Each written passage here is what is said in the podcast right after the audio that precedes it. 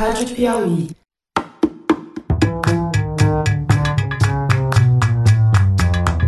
Bem-vindos ao Maria Vai com as Outras. Eu sou a Branca Viana. Nessa temporada, a nossa conversa sobre mulher e mercado de trabalho continua, só que dessa vez o foco é o corpo. A gente está falando aqui de como o corpo da mulher parece estar sempre aberto a comentário de qualquer um. A gente está sempre ou gorda demais, ou magra demais, ou a gente se arruma demais, ou a gente se arruma de menos. E parece que é obrigatório para toda mulher sempre estar tá fazendo o possível para alcançar um padrão ideal, mesmo que esse padrão ideal não seja ideal para ela. E no episódio de hoje a gente vai falar sobre beleza.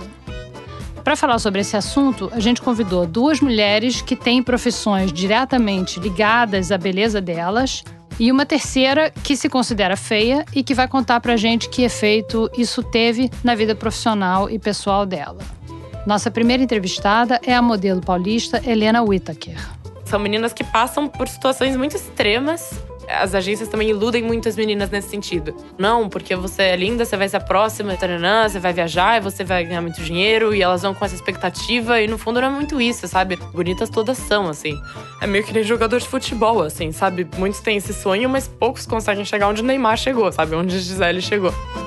A segunda entrevistada é a Mirna Moreira, que é aluna de medicina na UERJ e ex-passista do Salgueiro, uma escola de samba tradicional do carnaval carioca. O hábito da faculdade é muito diurno e os hábitos do carnaval são muito noturnos. E acabou que o samba não estava sendo tão prazeroso quanto era antes. O samba, desde pequenininha, para mim foi muito importante enquanto menina negra, por causa das mulheres que eram muito bonitas no samba.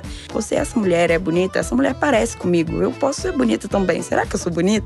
E finalmente, a gente conversou por telefone com a escritora e tradutora Camila Fernandes, que mora em São Paulo.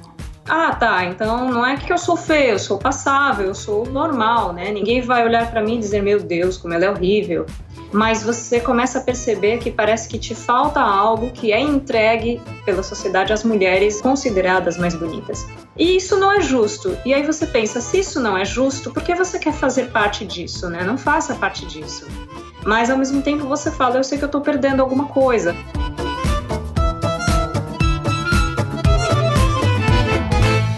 Oi, eu sou Helena Whittaker, eu tenho 19 anos e eu trabalho como modelo. Não gosto de dizer que eu sou modelo, porque não quero ser modelo de ninguém, mas estou trabalhando atualmente como modelo. Há quanto tempo você trabalha como modelo? Mais ou menos um ano.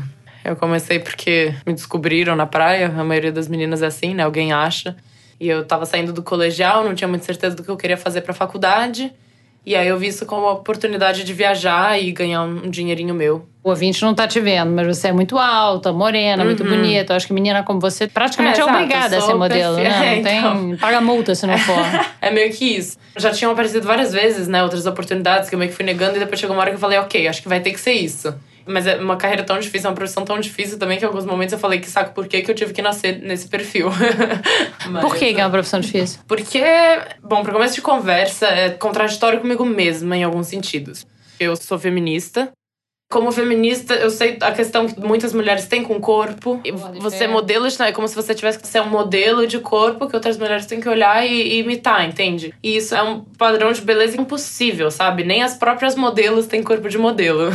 E aí é difícil até para mim, assim. Eu sempre tive uma relação super boa com o meu corpo e com a alimentação. E depois que eu me tornei modelo, eu comecei a ficar meio desestruturada e me olhar no espelho e me ver de uma outra forma. O que foi mais difícil para mim depois que eu me tornei modelo é que eu senti que eu deixei de ser mulher e eu passei a ser número, sabe? Medida. Então eu não tinha mais uma bunda, um quadril. Eu tinha 90 centímetros. Eu não tinha mais uma cintura que eu achava bonita. Eu tinha 63 centímetros. E se 63 centímetros vira 65 centímetros, você já não pode mais trabalhar. E as é. pessoas te dizem isso, dizem, olha, você tá com 65 Sim, você centímetros. Vai nas né? agências, né? a gente te mede, né? Coloca no seu composite. Você tem um composite que tem a sua foto e suas medidas. E a sua agência entrega para os clientes esse composite. E aí você chega no cliente, você tem que estar com essas medidas que estão no seu composite, entende? E é verdade essas coisas que dizem que os modelos não comem, que são anoréxicas, sim, que vomitam, sim. que. Muitas sim. Tem dois ramos, assim, maiores de modelo. Tem a moda fashion, dos desfiles e tal, e o comercial. O comercial são mais fotos. Então é meio que tudo menos desfile. E aí o comercial não exige uma magreza tão extrema, mas o mundo fashion exige. Então, eu sou modelo comercial, eu não tenho as medidas de modelo fashion. E mesmo assim, como modelo comercial, né, você tem que ser super magra, então tem menina que faz tudo para ter essas medidas. Então, algumas usam drogas, mas já tem a genética que, enfim, elas podem comer três cheeseburgers e vão continuar super magras. não é uma casa, eu sou uma mulher normal. Eu, se como muito chocolate, vou engordar. Se não como, vou emagrecer. Então, tem muitas meninas que, inclusive, desenvolvem distúrbios alimentares. Também porque as meninas desde muito cedo viajam para fora né, do país. Você fica muitas vezes em apartamento de modelo, que, que a agência é, que dá. Que é um apartamento de modelo? Explica. É um apartamento, então, que a agência dá. Eu fiquei uma vez na Itália, num apartamento assim. Dá, entre aspas, porque é descontado do seu salário. Então é meio que um, um, trabalho escravo, assim, sabe? Você vai ganhando pra ir pagando suas dívidas. Você começa endividado e aí você vai trabalhando para pagar suas dívidas. Então, você ganha o seu cachê, a agência desconta o tanto da agência. Algumas agências é 20%, outras é 50%. 50%? Uhum. Na Itália, a minha agência era 50%. E aí, mais o tanto que você paga do apartamento de modelo, que essa era tipo 700 euros por mês. Um apartamento horrível, ganhando aos pedaços, com 14 modelos para um banheiro. Nossa senhora. E ainda muitas não se alimentando bem. No meu apartamento em Milão, uma menina desmaiou, assim, na minha frente. Eu tava na cozinha fazendo café, eu virei pra trás ela tava caída no chão, não sabia nem o que fazer. Super, super magra, pálida, assim, sabe? Eu não sei o que aconteceu, se ela tava dias sem comer, se ela tava com pressão baixa, enfim. Aí eu lá, eu tive que colocar ela na cama, chamar ajuda de outras meninas. Mas, assim, são meninas que passam por situações muito extremas. É meio que nem jogador de futebol, assim, sabe? Muitos têm esse sonho, mas poucos conseguem chegar onde Neymar chegou, sabe? Onde a Gisele chegou. Mas muitas têm esse sonho porque as agências também iludem muitas meninas nesse sentido. Eles sempre chegam para as meninas falando: não, porque você é linda, você vai ser a próxima, taranã, você vai viajar, você vai ganhar muito dinheiro, e elas vão com essa expectativa, e no fundo não é muito isso, sabe? Depende de muitas outras coisas, não só da sua beleza. Bonitas todas são, assim tem muita sorte também. Você, obviamente, tem que ser esperta. Eu olhava antes para as modelos como ah, uma profissão fútil, basta ser bonita. Eu tinha então esse julgamento super forte e aí eu levei um tapa na cara depois que eu me tornei modelo. para deixar de julgar as outras. Agora eu posso admirar as modelos, porque eu vejo quão forte você tem que ser e o quão difícil é essa profissão. Então, assim, não basta mesmo você ser bonita. Eu tinha uma agência que queria que eu fosse para Paris. Só que pra eu ir pra Paris eu teria que perder músculo da minha perna. Então a minha vida começou a virar, girar em torno disso, de perder músculo da perna. Então eu não podia malhar porque eu ia ganhar músculo, mas aí então se eu não malhava eu não podia comer também. Então, sabe, é um negócio que é tão difícil e você perde o controle do seu corpo, assim, parece. O seu corpo não é mais seu, ele é da agência. Então, o seu corpo tem que estar desse jeito, a sua sobrancelha você não pode mais mexer, tem que perguntar se você vai cortar o cabelo, tatuagem não pode fazer. Já ouvi diversas vezes que eu poderia ser modelo plus size e eu. Não, vocês não estão me não. vendo, mas eu sou não, uma mulher não é possível, magra. Não sim. é possível. Porque eu não sou anoréxica, sabe? Então os agentes, eles falam isso meio assim pra te puxar pra perder peso. Aí você vai e corre atrás. E o pior de tudo, não é nem essa chamada de plus size, mas é a forma pejorativa, né? Eles chamam como se fosse ruim você ser modelo plus size. Como se fosse menor do que ser modelo É uma fashion. espécie de ameaça, né? É, exato. É ruim Olha ser modelo lá, plus hein, size. Tá virando plus size, hein? É, e eu já ouvi isso de dois agentes e um eu falei, nossa, ok, então vamos lá que eu quero ser plus size. Acho super legal. Acho que eu vou ser muito mais feliz. Bora lá. Qual é o problema de ser plus size, por favor? Mas eles falam como se fosse pejorativo, né? Porque também é um mundo que tem muita gordofobia nisso, porque né, padrão de beleza é ser alta e magra. Tem muito caso de assédio e de abuso Tem. sexual? Tem, nunca aconteceu comigo, mas existe. Existe também com meninos, homens modelos. Porque a maioria dos homens que trabalham no mundo da moda são homossexuais, fotógrafos, maquiadores. Então existe muito assédio. Eu já ouvi mais casos de assédio com homem do que com mulher, por Ah, é? incrível que pareça. Eu ouço bastante disso de falar, ah, eu vou te dar esse tal trabalho se você transar comigo, enfim. E agora tem um movimento de modelos que expõem fotógrafos que já assediaram e que fazem isso para as outras modelos ficarem atentas. Então, se elas forem fazer fotos com esses fotógrafos, elas saberem que existe um histórico ali. Mas muitas vezes a gente não tem muita escolha, assim, sabe? Até que idade dá pra fazer isso? Quer dizer, deve ter algumas que se começa com 13, eu imagino que não resiste até os 18, que a pessoa pira, né? É, Acho que a Gisele é começou 30. por aí, com 13, assim. Então ela tem um pouco de tudo. Mas a profissão, carreira de modelo, até uns 25, imagino. É uma profissão que com 25 anos você É, tá velha, né? Exato. E aí depois você pode virar modelo comercial, e aí dependendo do cliente, você pega, sei lá, uma marca de cosméticos que você quer fazer foto com família, que tem uma mulher mais velha, enfim, tem tudo isso. Mulher mais você velha tem um 26, trabalho. É. 27. Então. E você pretende fazer mais ou menos até isso? Guardar um dinheiro? ou- Não, acho que eu não consigo até 25 É anos. mesmo? Vai, Não. vai largar antes. É, é difícil pra mim, porque eu já não tenho essa genética de mulher super magra. Eu sou super magra, mas eu tenho um corpo, assim, sabe? Eu sou musculosa. Então eu sempre tenho que estar prestando atenção na minha alimentação. E eu já presto atenção, porque eu gosto de ser saudável, mas tenho que sempre estar prestando atenção se eu tô sendo saudável pra emagrecer. Isso é uma coisa que eu sei que não faz bem pra mim. Eu já entendi que não faz bem pra mim. E no segundo lugar, porque eu acho difícil ideologicamente para mim. Porque eu sei que muitas mulheres devem olhar para mim, chegar no meu Instagram, por exemplo, e ver todas as minhas fotos de trabalhos que são todas photoshopadas e que eu tô perfeita porque não tem nada na pele, porque eu tô cheia de maquiagem e tudo mais. E elas olham e falam: Nossa, que mulher perfeita, que saco que eu não sou assim. Assim como eu faço com as outras mulheres que eu vejo no Instagram. E nenhuma dessas mulheres é perfeita, nenhuma dessas mulheres é aquilo. E aí eu fico triste, assim, sabe? De estar tá sendo modelo para isso. Eu queria também que as mulheres olhassem para mim e me vissem como uma mulher normal, que nem elas, sabe? E não como um modelo de perfeição que elas querem chegar e nunca vão conseguir chegar porque não existe. Porque nem eu vou chegar nesse lugar de perfeição. É um lugar que não existe. Esse modelo não existe. É um padrão de beleza que não existe. Que só na foto. Que só na foto. É horrível porque, assim, eu me sinto muito objetificada como modelo. Porque, enfim, você é um manequim humano.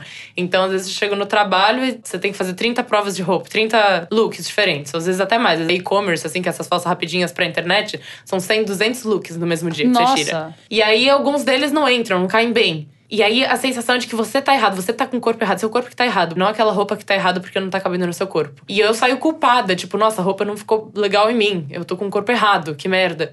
Então é tipo, você tem que estar com o corpo perfeito para aquelas roupas, entende? Não com o corpo perfeito para você. Porque depois que eu me tornei modelo, eu fiquei com uma imagem um pouco distorcida de mim mesma. É tanta coisa que você ouve dos agentes, ou quando a roupa não serve em você, você que tá mal, quando você não aceita num trabalho, você que tá feia, que eu comecei a me sentir menos bonita do que antes, assim, sabe? Eu me senti menos segura de mim mesma. Então agora eu tento cuidar de mim para eu poder voltar a me sentir bonita como mulher e não como modelo. E-commerce deve ser um mercado importante, né? É, eu fazia muito e-commerce na Alemanha, tem muito e-commerce, era o que eu mais fazia. Mas é muito difícil. Nossa senhora, você fica o dia inteiro trabalhando, o dia inteiro tirando foto rápida e tá todo mundo estressado, porque os fotógrafos também têm que entregar as fotos para pro cara que vai fazer o Photoshop. É meio robozinho fazer e-commerce, você não pode ficar posando, porque é gostoso também, né? Isso de você ir posar e ficar. É? Como é que é? Eu gosto, é. Eu gosto quando você tem liberdade de escolher seus movimentos, porque eu tenho uma relação boa com o meu corpo. Eu gosto de movimentar meu corpo, eu gosto de dançar, eu gosto de fazer esportes no geral. Uma liberdade pro meu corpo ir fazendo o que eu acho que vai ficar bonito naquela foto. E aí é uma relação sua com fotógrafo também, é super importante, né? Essa relação do modelo com o fotógrafo. Se não tem uma boa relação entre o modelo e o fotógrafo, se eles não estão se comunicando bem, não tem como a foto sair boa. Então o fotógrafo meio diz o que, que ele quer passar, o que, que ele quer passar naquela foto, e vocês juntos vão chegando no lugar e aí sai uma foto bonita. Eu acho isso gostoso. Então eu fui aprendendo, né, a ser modelo, porque eu nunca fiz parte desse mundo. Tem menina que já teve esse sonho, que gostava de revistas de moda. Eu nunca fiz parte desse mundo. Eu sempre estudei, depois fui chamada para ser modelo, eu entrei na faculdade, fiquei fazendo junto com a faculdade, e aí começaram a aparecer as oportunidades de viagem, então eu tranquei a faculdade porque eu quero viajar agora. E pretendo continuar viajando. E... Então você juntou dinheiro para poder viajar? Exato. Eu tô juntando então a profissão com a viagem, porque é uma profissão que te permite viajar e eu tô juntando dinheiro para depois poder ter uma liberdade maior ainda para viajar. Não e isso é uma parte legal trabalhar. da profissão, você poder viajar? Sim, com certeza. Então, você falou que você estava na faculdade, quer dizer, você foi chamada, começou a trabalhar como modelo e aí estava hum. fazendo faculdade e trancou. É. E seus pais, o que, que acharam de você trancar? Meus pais sempre me apoiaram para as minhas escolhas. E eu sempre fui boa de preparar discursos que convencem as pessoas do que eu tô fazendo. Não para convencer, mas para mostrar que faz sentido para mim. Eu tenho um plano, assim. E a faculdade não tava fazendo sentido para mim. Não porque eu não tava gostando, eu tava fazendo até numa área que eu gosto, fazer comunicação e multimeios, era meio de audiovisual. Eu gostaria de trabalhar até com audiovisual no futuro, documentário, etc. Mas naquele momento não tava fazendo sentido para mim. Eu tinha acabado de sair do colegial, eu não tava feliz na faculdade, eu queria descobrir ainda muita coisa. E aí então apareceu essa oportunidade de ser modelo. E aí eu aprendi realmente muita coisa, não só viajando, mas na profissão, né, de modelo. Eu aprendi muita coisa. Foi uma escola, está sendo uma escola. Aprender a trabalhar, né, como modelo, que é uma coisa que eu não tinha a menor ideia de como fazia. Eu não conhecia nenhuma marca, nada. aprender a posar, aprender a, enfim, fotografar. Eu acho que o que eu mais aprendi foi a ser adulta, sabe? Eu fui me tornando adulta, porque eu que tive que cuidar de mim mesma. Então, se eu tivesse continuado em São Paulo, indo pra faculdade, eu ainda ia estar meio que sob cuidar dos meus pais. Porque eu tenho que cuidar de mim, eu tenho que sacar o que, que é roubado, o que, que não é num outro país, falando outra língua, ir para os testes, conseguir pegar trabalhos, ter essa segurança. Então é um aprendizado constante, um aprendizado também de me conhecer, assim, eu vou me conhecendo constantemente, como mulher, como mulher adulta, como às vezes criança, também em lugares que eu ainda sou criança, em lugares que eu já sou adulta. Quanto tempo mais você vai ser modelo? Eu Qual é pretendo, é até o fim desse ano, continuar trabalhando na Europa. Eu acho que eu vou trabalhar um pouco menos agora, porque eu tô com as medidas um pouco maiores do que eu costumava ter. Mas é que é o mais difícil de acreditar. É difícil, e é difícil para mim também. Isso me deixa quase um pouco feliz, assim, sabe? Porque eu tô mudando um pouco o meu discurso, eu tô mudando o meu jeito de ver as coisas, assim. Antes, se o cliente não me aceitava porque eu tava acima das medidas, eu ia tentar perder medida para esse cliente. Agora eu agradeço e vou pra próxima. Eu não vou mais mudar o meu corpo, entende? Por isso que eu digo que talvez eu trabalhe menos, porque eu, mas não porque eu não estou anoréxica. Então eu pretendo até o fim desse ano trabalhar pela Europa, que é onde eu quero ficar, onde eu tô com mais contato e tudo mais. Depois eu quero viajar, eu tô com um plano de fazer viagem pelo mundo, que não tem nada a ver com ser modelo, mas que eu até talvez consiga juntar algumas coisas, algumas marcas que queiram patrocinar, tirar foto para elas, postar no Instagram, coisa do tipo. Você ganha dinheiro com o teu Instagram? Não, ainda não. Muitas meninas ganham. Agora tem né, essa nova categoria que é de influencer, que aí não precisa ser modelo. Basta ter muitos seguidores, né? Então elas ganham patrocínios de marcas, porque elas têm muitos seguidores. Ter mais seguidor facilita a vida, porque tem muitos clientes que te acham via Instagram e tudo mais. Não é o meu caso. Eu, na verdade, nunca tive Instagram, nunca liguei pro Instagram. Precisei fazer Instagram depois que eu me tornei modelo. Pediram é. para você fazer? Sim, na verdade, eu já tinha um que eu postava fotos artísticas que eu fazia, fotos com meus amigos e tal. E aí a Scouter, a mulher que me achou, ela fez uma limpa comigo. Ela chegou, vamos olhar o seu Instagram aqui, vamos tirar. Tudo que tinha política Uau. tirou, tudo que não era eu tirou. Então agora é um Instagram que tem mais foto minha e tal, porque precisa. Então eu ainda tenho poucos seguidores, porque eu nunca liguei muito para isso. Então ainda não ganho dinheiro com o Instagram. Tá bom, obrigada, Helena. Obrigada a vocês. Vamos agora à nossa segunda entrevistada. Bem, meu nome é Mirna, eu tenho 24 anos, sou graduanda de medicina, sou uma mulher negra, sempre me apresento dessa forma, moradora de favela, moro no complexo do Lins. E você sempre quis fazer medicina? Sempre quis. Tiveram alguns percalços na caminhada, principalmente no vestibular, mas a minha vontade sempre foi essa. Tentei por três anos o vestibular. E do segundo para o terceiro ano eu achei que não fosse conseguir e achei que estivesse dando muitos gastos aos meus pais. E botando meu pé no chão, falei, cara, calma, eu acho que eu não posso mais. Daí minha mãe falou: não, você vai tentar mais um ano. E daí eu tentei esse ano, que foi o ano que eu passei. E você tem médico na tua família? Não, nenhum. Teus pais são o quê? Meu pai é bombeiro e a minha mãe é ex-telefonista. Agora ela tá desempregada. Você foi passeia passista, né? Da, Não, eu Salgueiro, fui. Você foi sai, passista É, Salgueiro, saí no então? meu terceiro ano da faculdade. Mas até o terceiro ano eu era passista. Que é uma profissão também, né? Que era o teu trabalho, era ser passista e ser estudante de medicina. Sim, era. É. E não é todo mundo que sabe que passista é uma profissão, então explica um pouco pra gente como é que funciona isso. Primeira vez, eu acho que eu dando alguma entrevista, alguém já chega com esse conceito para mim. Né? É muito difícil, inclusive, introduzir isso para as pessoas. Olha, eu tô aqui e sou profissional também. Me trate como profissional, me dê condições de profissional, me pague como profissional. Como é que a pessoa vira passista? Como é que você virou passista? Eu comecei como passista aos quatro anos de idade. Eu era é? passista mirim. Lá no Salgueiro a gente tem projeto de samba no pé que é dado pelo coreógrafo Carlinhos.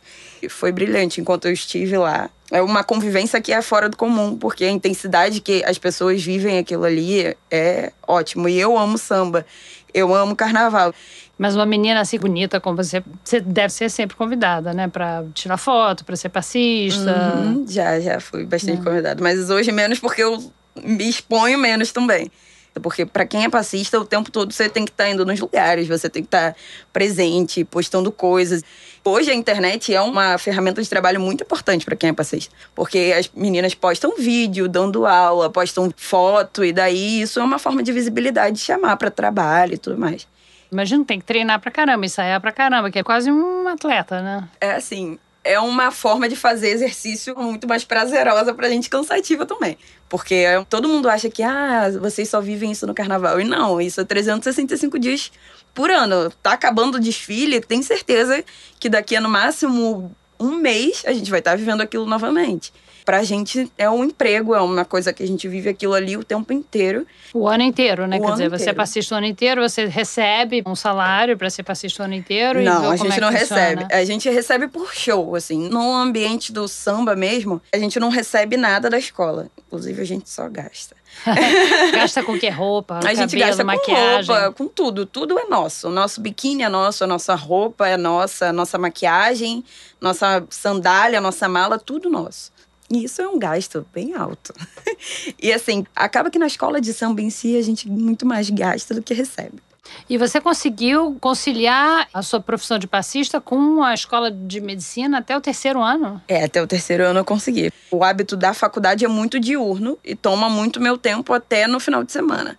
E os hábitos do carnaval são muito noturnos. E às vezes eu tinha que conciliar o fato de ir pro ensaio no sábado à noite e no domingo de manhã eu me manter acordada para poder estudar, porque é o único dia, teoricamente, que eu tinha livre para estudar o dia inteiro. Então isso era bem cansativo e acabou que o samba não estava sendo tão prazeroso quanto deveria ser quanto era antes, né? Acabava sendo uma obrigação. O samba, desde pequenininha, para mim foi uma forma de diversão e de interação e que era muito importante para mim, enquanto menina negra, também me achava muito bonita por causa das mulheres que eram muito bonitas no samba. E a gente ficava imaginando, pô, se essa mulher é bonita, essa mulher parece comigo, eu posso ser bonita também. Será que eu sou bonita?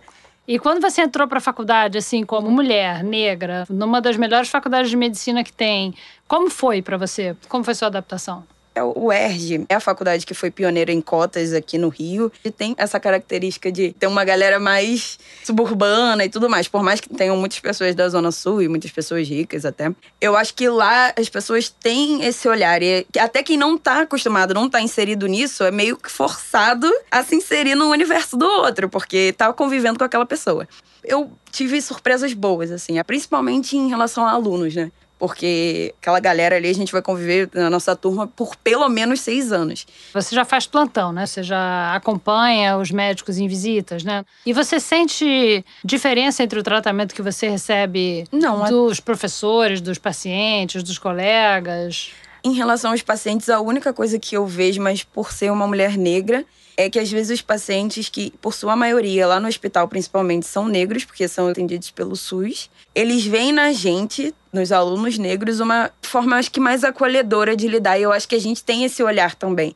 Porque quando eu vejo uma senhora que está internada há meses e, sei lá, ela tá mal-humorada por estar tá tendo uma conversa com a gente, eu entendo que, poxa, aquela moça poderia ser a minha avó, sabe? E assédio? Você já sofreu assédio na faculdade hum, ou no hospital? Não. Não. Eu já tive relatos, assim, de outras mulheres que sofreram e, assim, são pavorosas. Eu rezo todo dia, sinceramente, para não acontecer comigo, que eu não sei nem qual é a minha reação, mas nunca aconteceu. E, e quando você era passista? Já. É, relação de passista com assédio é uma coisa que, infelizmente, ainda é muito intrínseca, né? As pessoas veem o corpo da passista como exposto igual a disponível. Isso não é uma verdade. Mas como passista já, já recebi algumas propostas no em meio de show ou algumas mãos na hora de tirar foto que você tira a mão olhando para a cara da pessoa e se você não tirar a mão daqui, eu vou te dar um soco. E é muito difícil, assim, é muito difícil porque tem muito isso da cultura de homem achar que pode fazer e dentro do samba ainda ter algumas histórias de ah, mas aquela faz, por que você não faz? Isso Daí do você... público que está assistindo? Sim, dos... sim. Do público. Nunca dentro da escola de samba dos que eram como eu, não. Mas em shows, assim, isso já aconteceu. Já aconteceu mais de uma vez. Quer dizer, você é passista desde os quatro anos, né? Mas assim, foi difícil para você lidar com a adolescência, com a questão da beleza, da sexualização? É, na verdade, acho que só cobrou de mim ter um amadurecimento mais rápido, né? Talvez. Porque em relação ao samba, eu comecei a fazer show como passista muito cedo. Muito com cedo é o quê? 16 anos eu já fazia show como passista, 15 talvez. E daí mesmo que você não tivesse totalmente exposta, não tivesse de biquíni, isso de alguma forma você já era o centro da atenção naquele momento, você já estava sendo objetificada. Então, de qualquer forma, isso precisava de uma maturidade da minha parte para lidar com aquilo, né? Porque era o meu corpo que estava ali e eu precisava me entender como estar exposta e não disponível, como estar ali celebrando o meu corpo, celebrando a minha arte, a minha cultura, e não como o corpo de uma prostituta que estivesse ali. Não era. Né? Nada contra, inclusive. É uma forma de trabalho, mas não era a minha forma naquele momento. Então, eu precisava me entender daquela forma para poder convencer as pessoas que estão me vendo de que eu era aquilo ali, de que a pessoa tinha que reconhecer o meu limite. Eu acho que só tive que amadurecer mais rápido. Mesmo. E você tinha mulheres mais velhas que te ajudavam nisso? Porque fazer isso tudo com 16 anos não, não me parece fácil. Eu acho que né? mesmo não estando tão inserida no universo do samba, minha mãe foi muito importante para isso. Porque ela conversava muito comigo em relação ao você tá indo, você tá participando, de olho em tudo, Você tem que saber o que você tá fazendo, o que, que você quer. Você tem que entender que você tá ali para um fim, que é a dança e tudo mais, mas nem sempre as pessoas vão te ver assim. E episódio de racismo na faculdade ou no hospital, você já sofreu? Na faculdade já.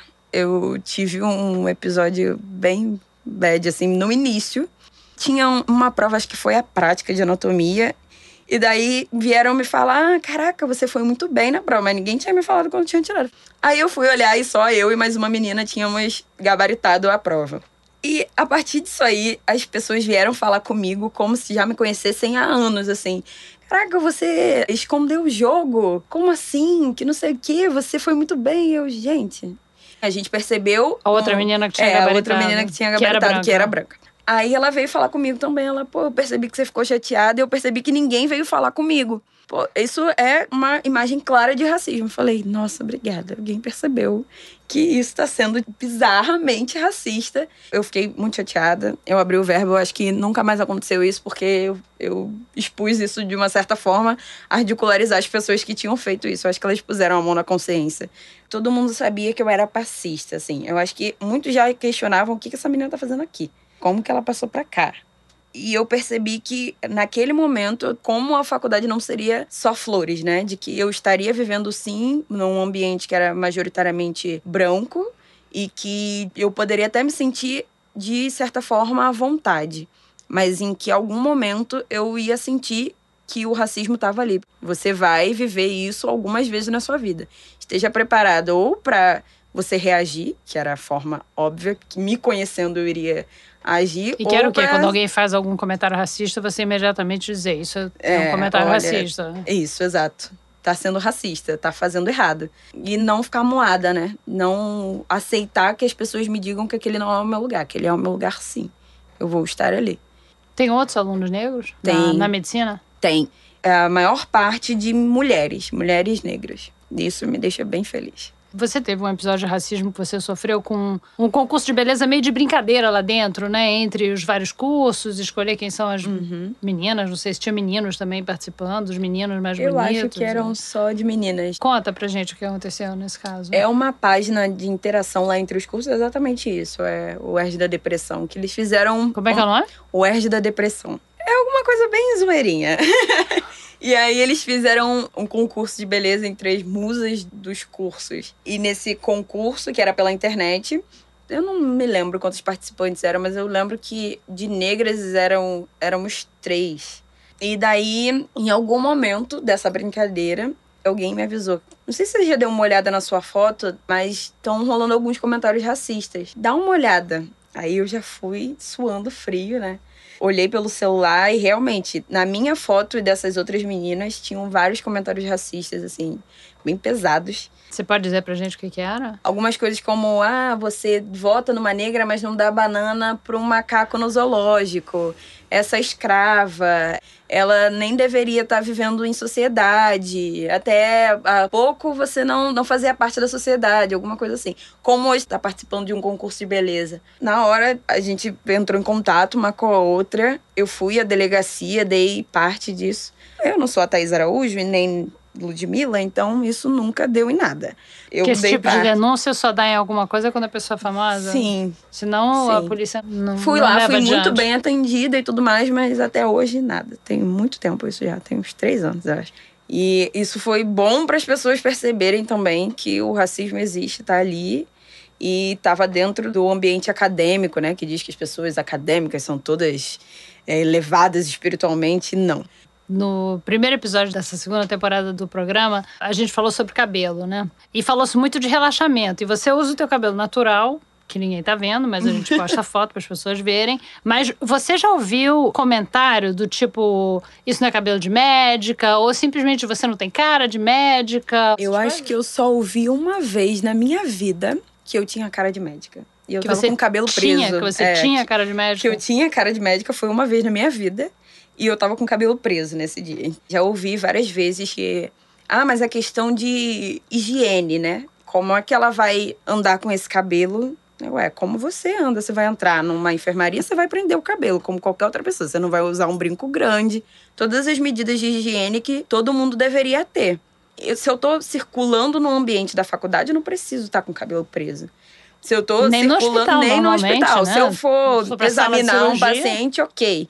Né? Porque a gente pode encostar o cabelo em algum lugar que esteja contaminado. Mas não só no cabelo crespo. Só que nunca questionam isso pra uma menina que tem um cabelo escorrido até a bunda, né? É sempre essa menina do cabelo que vai até os ombros, mas sempre vão olhar pro meu cabelo para julgar que o meu cabelo leva algum microorganismo, alguma bactéria super resistente. No episódio sobre cabelo, a gente entrevistou a poeta Stephanie Borges e ela falou que a mulher negra ou é invisível ou é objetificada. Não tem meio termo. Você sentiu pressão para ser sensual na sua vida? Hum, não, na verdade eu já fui posta no lugar de sensualidade muitas vezes, e principalmente pela questão do ser passista, né? Aquela coisa do, ah, você é passista, tem um fetiche em passista, ou eu nunca me relacionei com uma mulher negra, você poderia ser a primeira, e acha que isso é alguma coisa muito boa de ser ouvida. Só foi muito bom para eu ser safa nas coisas, né? Pra perceber rápido que eu tenho que sair de perto daquela situação ou de que eu tenho que agir de uma forma mais enérgica. O que você quer fazer do teu futuro? Você tá quase virando médica. E depois? Onde você quer trabalhar? Você quer ficar no Rio? É, não, eu tenho vontade de continuar no Rio. Eu tenho muita vontade de trabalhar dentro de, de, favelas, de fazer ou trabalho em centro comunitário, ou fazer atendimento popular. Tenho vontade de trabalhar em hospital público, de servir ao SUS. E é isso. Tá bom. Muito obrigada, Mirna. Ah, obrigada por ter vindo aqui. Muito obrigada, eu que agradeço. Fiquem agora com a terceira entrevista. Meu nome é Camila Fernandes, eu sou escritora, tradutora do inglês para o português, revisora de textos, sou de São Paulo e vou fazer 38 anos depois de amanhã. Ah, parabéns! Obrigada. Então, todas essas profissões que você exerce, nenhuma delas exige contato com o cliente, né? Nem com o público. Você, como revisora, preparadora, escritora, você trabalha em casa, né? No geral, no dia a dia, sou eu e o meu computador. E mesmo assim, no teu blog, onde você tem também conteúdo profissional, você escreveu um texto chamado Às vezes não gosto da minha cara. E eu queria saber por que que você resolveu escrever sobre a sua aparência. É, eu vivo num mundo muito fechadinho, um mundo que eu posso controlar na medida do possível, né? Mas eu também saio na rua, eu fico muito nas redes sociais. Quem trabalha em casa quase sempre procura companhia, com muitas aspas aqui, né, nas redes sociais. Então, assim, o que você faz de vez em quando? Você publica suas fotos. E mesmo que a gente não admita isso para si de vez em quando, a gente espera a aprovação. A gente às vezes está usando aquela publicação como um pedido. Gostem de mim, só um pouquinho. É uma carência mal resolvida ou várias questões mal resolvidas da adolescência, por exemplo eu falo que eu tive uma adolescência tardia, né? Que eu não notei muito as diferenças de mim para outras mulheres enquanto eu crescia. Eu não estava prestando atenção, não me interessava. Eu vivia fechada em casa desenhando, escrevendo, lendo. Para mim estava ótimo aquele universo. Eu fiquei sendo freelancer por muitos anos, né? E depois eu voltei a trabalhar fora. E aí me senti mais inserida na sociedade. E eu comecei a perceber coisas que as pessoas valorizavam no mundo e que, sei lá, dentro da minha casa não se valorizava, não se falava sobre isso, não importava a sua aparência. Eu sou caçula de três irmãs e eu não me lembro, por exemplo, de na infância os adultos da família elogiarem a gente chamando de linda, chamando de princesa, geralmente a gente era mais valorizada pelas coisas que a gente conseguia fazer, pelo que a gente aprendia, nós desenhávamos, gostávamos de ler, né? A aparência realmente não era importante. E aí você foi descobrir que a aparência para o mundo então era importante num trabalho que você tinha que sair de casa e ir para o emprego. É, eu cheguei a trabalhar em escritórios, eu fui secretária, fui recepcionista, fui assistente administrativa quando eu tinha é, entre 18 e 23 anos, mais ou menos. E também, assim, achava muito sofrido lidar com as pessoas no dia a dia, né? Mas aí eu larguei essa área e voltei a trabalhar com arte e tive um outro emprego fixo num estúdio de desenho. Era um lugar bem legal e as pessoas eram bem descontraídas. Tinha gente de todo tipo e você podia ir trabalhar com a roupa, com o visual que você quisesse. Só que nesse lugar eu tive acesso né, a coisas nas quais eu não tinha reparado. Eu tinha muitas colegas mulheres muitas mulheres no meu convívio social também, fora do trabalho, que eram consideradas mulheres bonitas, e minhas amigas também. E eu percebia como isso parecia resultar num tipo de atenção a mais. E aí você percebe, ah, tá, então não é que eu sou Não é que eu sou feio, eu sou passável, eu sou normal, né? Ninguém, ninguém vai olhar para mim e dizer, meu Deus, como ela é horrível. Mas você começa a perceber que parece que te falta algo que é entregue pela sociedade às mulheres mais bonitas, ou consideradas mais bonitas. E isso não é justo. E aí você pensa, se isso não é justo, por que você quer fazer parte disso, né? Não faça parte disso. Superficialmente, a gente sabe disso. Eu não quero fazer parte dessa máquina de valorizar só o que as pessoas são por fora mas ao mesmo tempo você fala, eu sei que eu estou perdendo alguma coisa. Nesse texto que você escreveu, você fala das suas pálpebras, das suas olheiras, das suas sobrancelhas. Você diz que a tua mãe às vezes diz que você parece o Dr. Spock se você tira muita sobrancelha. você diz que o teu sorriso é torto, você diz que os seus dentes são tortos, você diz que o seu queixo é imenso, que a tua boca é pálida. Quer dizer, é uma lista muito impressionante de traços de que você desgosta, né? E que demonstra, de certa forma, que você pensou profundamente nesse assunto né? Então, você falou que na tua infância e na adolescência não era um assunto importante na tua casa, nem na tua vida social, né? Quando foi que você começou a se achar feia, assim? Na adolescência eu não tinha vida social, então é, era fácil não me comparar muito com outras pessoas. Tinha todas as encanações que costumam existir nessa fase da vida, mas estava sob controle, eu acho. Tinha outras preocupações. Mas aí eu cheguei na idade adulta e quando eu estava lá, perto dos 30 anos, que eu comecei a me redescobrir. Então, assim, fui trabalhar fixa num lugar, fiz novas amigas, comecei a fazer aula de dança e comecei a observar mais o meu corpo. Quer dizer, a ansiedade que eu tinha em relação à minha imagem, de repente explodiu. Quer dizer, eu não conseguia parar de pensar nesse assunto, eu não conseguia parar de me sentir mal a respeito disso. Por exemplo, maquiagem. Às vezes a gente usa, às vezes a gente não usa. Mas nessa fase, até por me comparar involuntariamente com mulheres com quem eu convivia, eu comecei a usar uma maquiagemzinha todo dia. Ah, tô bonitinha. E de repente, o dia que eu fui para o trabalho sem saco para fazer nada disso, as pessoas me perguntavam: Você tá bem? Você tá doente? Ai, você tá tão pálida, por que você tá com essa cara esquisita? E quer dizer, eu corri para o banheiro me sentindo super vulnerável e enchi a cara de maquiagem. E você fala, nossa, você acha que isso é traumático? Você não viveu a vida de uma mulher ainda.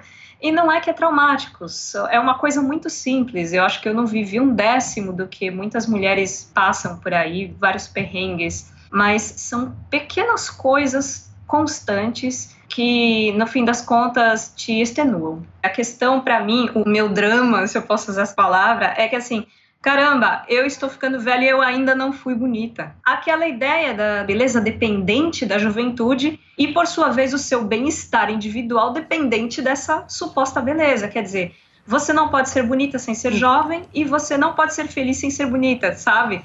Foi muito difícil para mim desinternalizar isso. É como se você tivesse perdido o trem agora, né? Perdeu o trem é, da beleza porque você tá com 37 já passou, não tem mais nada que você possa fazer e tem que viver com essa dor. É, eu perdi o trem. Não adianta eu colocar todas as minhas fotos no Photoshop e ficar linda lá, porque eu sei quem eu sou, sabe?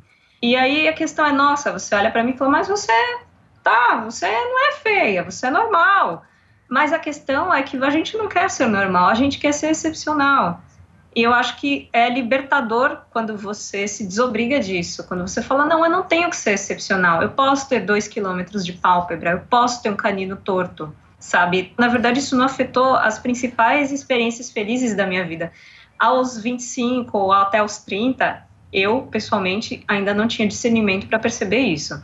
Agora que eu tô chegando perto dos 40, eu tenho mais chão atrás de mim e consigo ver.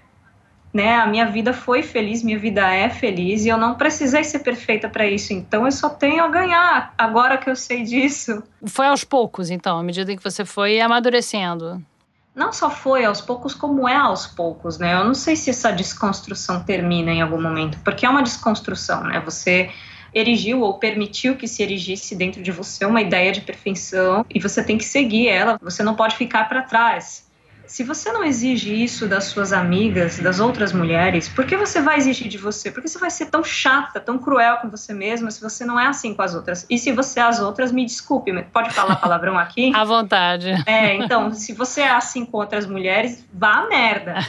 Então, se você não é assim com outras mulheres, não seja com você, sabe? Se trate um pouco melhor Eu acho que a gente precisa amplificar e muito essa noção do que é ser mulher, sabe? Sei lá, eu só sou mulher quando eu tô de saia, eu só sou mulher quando eu tô de batom. Não, eu sou mulher o tempo todo. De cabeça rapada, de perna peluda, eu continuo sendo mulher. A gente não precisa ser uma coisa só. E você falou aí do cabelo raspado. Ah, como isso aqui é rádio, ninguém tá te vendo, descreve o teu corte de cabelo. É, não, nesse momento eu tô com um lado da cabeça rapado e o outro com uma espécie de topete que vai quase até o queixo, mais ou menos. Mas eu passei um bom tempo usando a cabeça inteiramente rapada no zero. Por quê? E é. Eu uso cabelo curto desde os 16 anos, né? Faz bastante tempo. E eu gosto muito porque é prático. Mas teve um momento em que eu pedi pro meu marido aparar as laterais para mim, ele errou, eu falei, tá bom, rapa tudo. rapa tudo eu já tinha vestido essa indumentária do eu sei que eu não sou normal, ou eu sei que eu não sou maravilhosa e eu não preciso mais ser.